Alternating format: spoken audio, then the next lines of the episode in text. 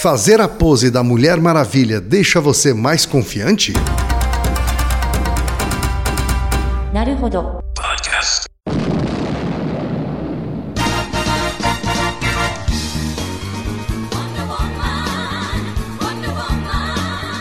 Bem-vindo ao Naruhodo, podcast para quem tem fome de aprender. Eu sou Ken Fujioka. Eu sou Altair de Souza. E hoje é dia de quê? Desapontando estudos. Altair, hoje a pauta de hoje não veio de um ouvinte. Isso, veio de nós mesmos. É, a gente estava lendo um artigo aqui, não é?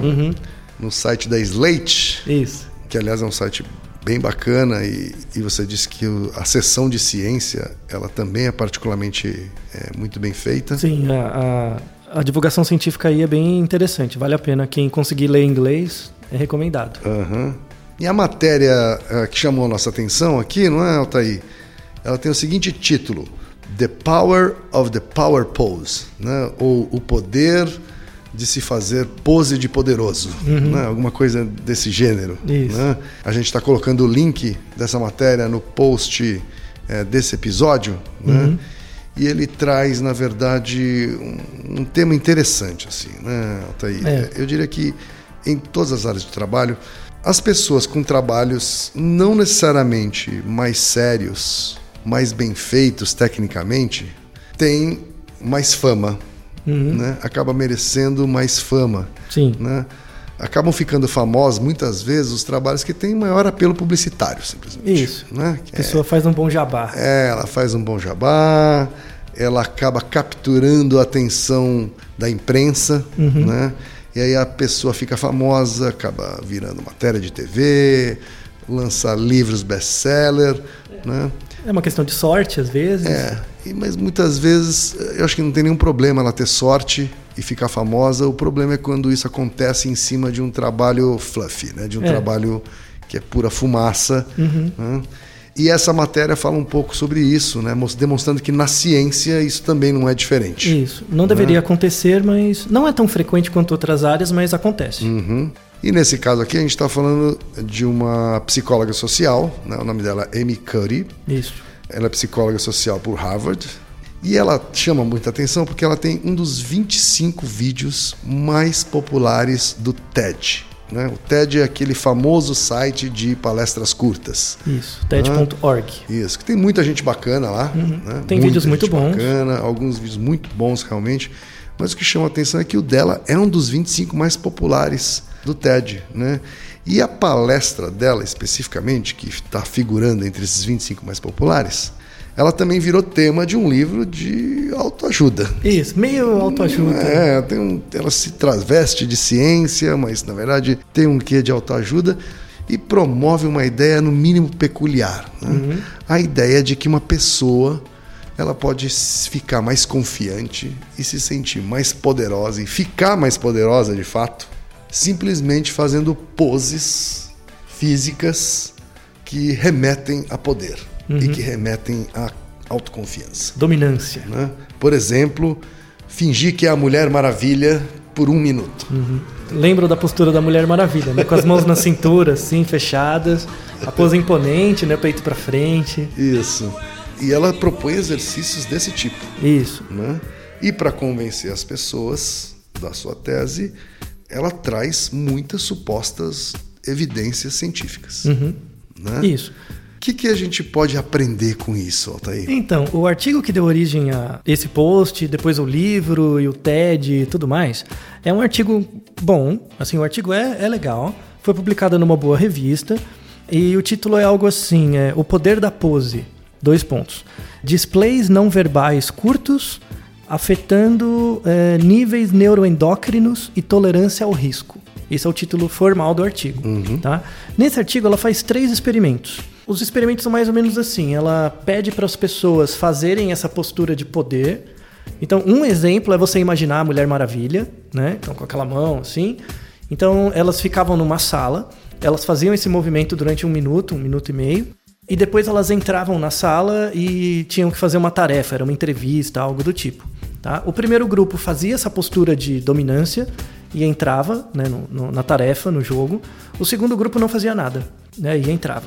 E aí ela verificava se existia diferença na tarefa, se elas executavam a tarefa melhor. E além disso, ela pegava exames de saliva e media o nível de cortisol das pessoas para ver se elas, quando elas fazem a postura de poder, né, elas ficavam menos estressadas porque elas ficavam mais autoconfiantes e isso melhorava o desempenho delas e, a e o nível de cortisol delas era mais baixo. né? Lembrando que o cortisol é um- uma substância ligada ao estresse.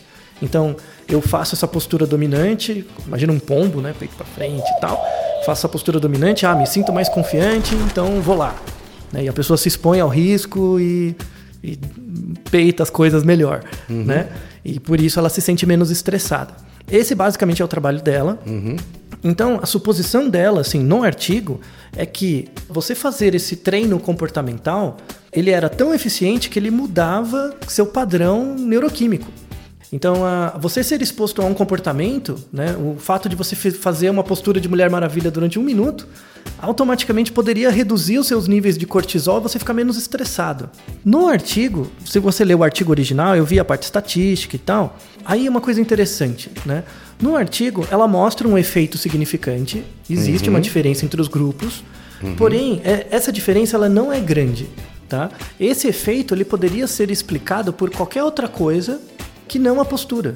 Então, por exemplo, eu faço a postura lá por um minuto e ao mesmo tempo isso está para além do controle do pesquisador, para além eu faço essa postura e começo a falar para mim mesmo, eu vou conseguir, eu vou conseguir, eu vou conseguir. Talvez só o fato de você falar que ia conseguir já pode gerar um efeito tão grande quanto da postura. Essa é uma ideia. E aí o que que aconteceu? O artigo foi publicado em 2010, né? Aí foi chamada para uma palestra, foi chamada para outra, a coisa foi crescendo. Teve a palestra no TED, fez muito sucesso. Ela publicou um livro e começou a crescer. Daí, em 2014, um grupo independente foi reproduzir o estudo. Que isso é comum. Você pode reproduzir o estudo e ver se encontra diferença. Quando o estudo foi reproduzido com uma amostra cinco vezes maior, era esperado que o efeito fosse maior caso ele existisse, né? Porém, não teve nenhuma diferença. Não foi encontrada nenhuma diferença. O que, Entendi. o que acontece também. Sim. Né? Então, em, em pesquisa, às vezes você faz um trabalho, às vezes outra pessoa reproduz, não dá tão certo. Faz parte. né? É, a regra do jogo é essa.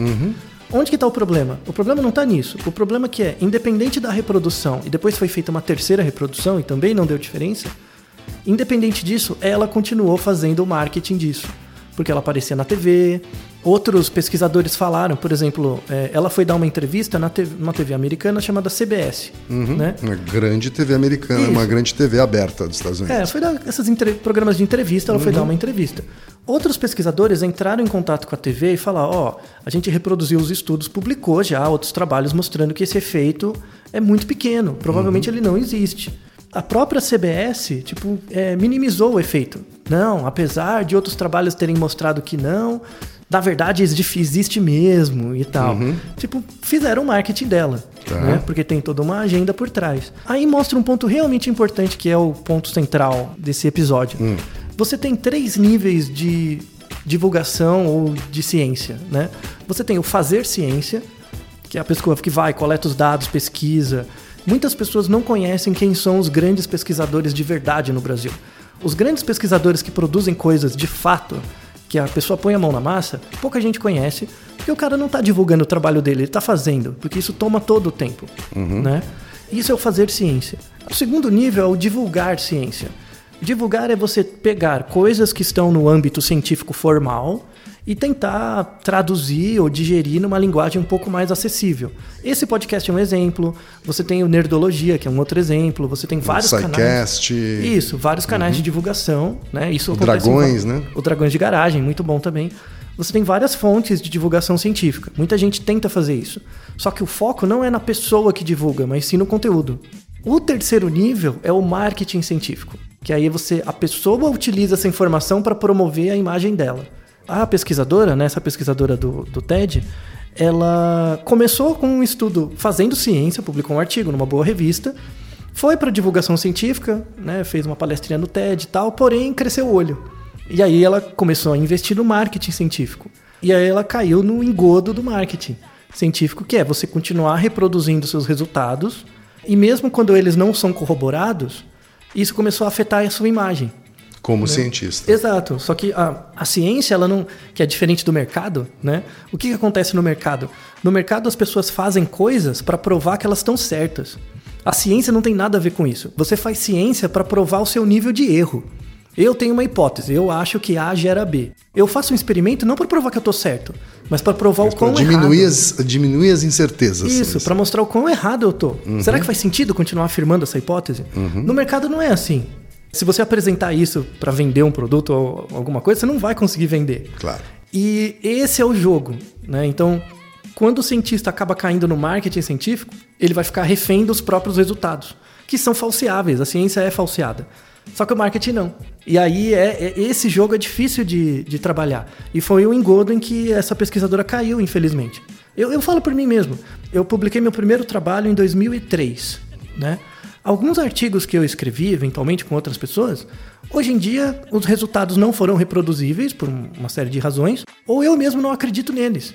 Porque eu fui estudar outras coisas e conversando com outros pesquisadores da área, eu acreditava uma coisa, sei lá, 10 anos atrás, hoje não acredito mais. Claro. Faz parte, é assim, né? A ciência é assim.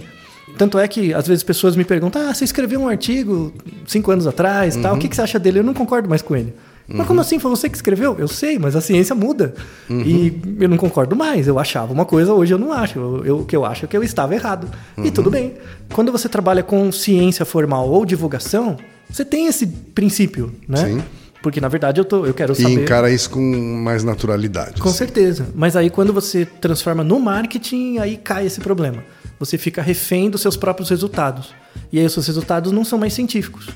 Né? Sim, você está claro. tentando vender uma imagem. Você fica vítima da sua própria vaidade. assim. Pois é, e esse foi o que infelizmente aconteceu com essa pesquisadora. Então, ela não tem culpa, claro, foi uma coisa que foi acontecendo eventualmente, mas muitos pesquisadores acabam caindo nisso. Aqui no Brasil não tem tanto ainda, né? Porque, sei lá, se você pegar pesquisadores que são superstars, assim, eles não aparecem tanto a pesquisa que eles fazem, né? Um exemplo, por exemplo, aqui no Brasil, no- na Copa do Mundo, foi o Nicoleles. Tentou fazer o robô, o projeto Walk Again Sim. e tal. Ele tem resultados extremamente interessantes mesmo, né? No entanto, quando ele foi fazendo a divulgação né, do- dos resultados, ele prometia mais do que de fato mostrava. Então, quando você lia os artigos originais, são muito legais, a teoria é sensacional. Porém, para poder aparecer na Globo, por exemplo, ele tinha que mostrar um pouquinho mais do que de fato ele mostrava. Então, esse jogo entre o fazer ciência, o divulgar ciência, o marketing é complicado. Uhum. E aí muitas vezes ele acabou sendo criticado por pessoas da, da própria universo científico. Assim, Sim, né? sim. É, então, o, o cientista tem essa dificuldade também de, ah, você está divulgando seus resultados, está aparecendo na TV, então você está se mostrando. Um certo purismo aí também. é, tem um né? certo purismo, tem, tem, tem, tem um certo Acho problema. que existe um equilíbrio aí, deve haver um- um ponto de equilíbrio entre a pura vaidade e esse purismo. Existe, é, né? existe. É, temos bons Extremista. exemplos. Temos bons exemplos, assim. Um exemplo, independente de você concordar ou não com certos aspectos, é a Suzana Herculano. Ela, de fato, ela produz bastante, ela faz ciência, ela sabe divulgar os resultados dela. Agora, nos Estados Unidos, né, na Vanderbilt, a Vanderbilt tem um canal no YouTube em que os pesquisadores todos, quando eles escrevem um artigo, eles fazem um vídeo resumindo o artigo. E isso vira uma divulgação científica do artigo. Né? Isso é uma boa iniciativa. Outras universidades aqui no Brasil estão tentando fazer isso, mas falta escala ainda.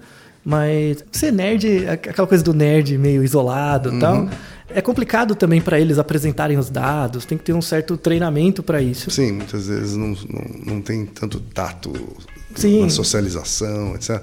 Mas assim, esse tipo de, de armadilha da vaidade, assim, não é a exclusividade da ciência. né? Na verdade, esse episódio foi para mostrar que, inclusive na ciência, isso acaba acontecendo, né? Com certeza. E é por isso que a gente não pode tomar nenhum tipo de estudo científico como verdade absoluta. Isso, porque não é verdade. Le- Lembre-se sempre disso, a ciência não serve para dizer o quão certo você tá, mas sim o quão errado você tá.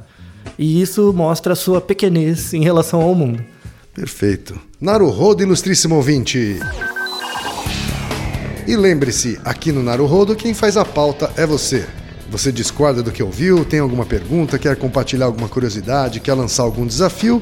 Escreva pra gente. podcast@naruhodo.com.br. Repetindo, Altair. podcast@naruhodo.com.br. Então até o próximo Naruhodo. Tchau. なるほど。 Esse podcast é, é apresentado por b9.com.br.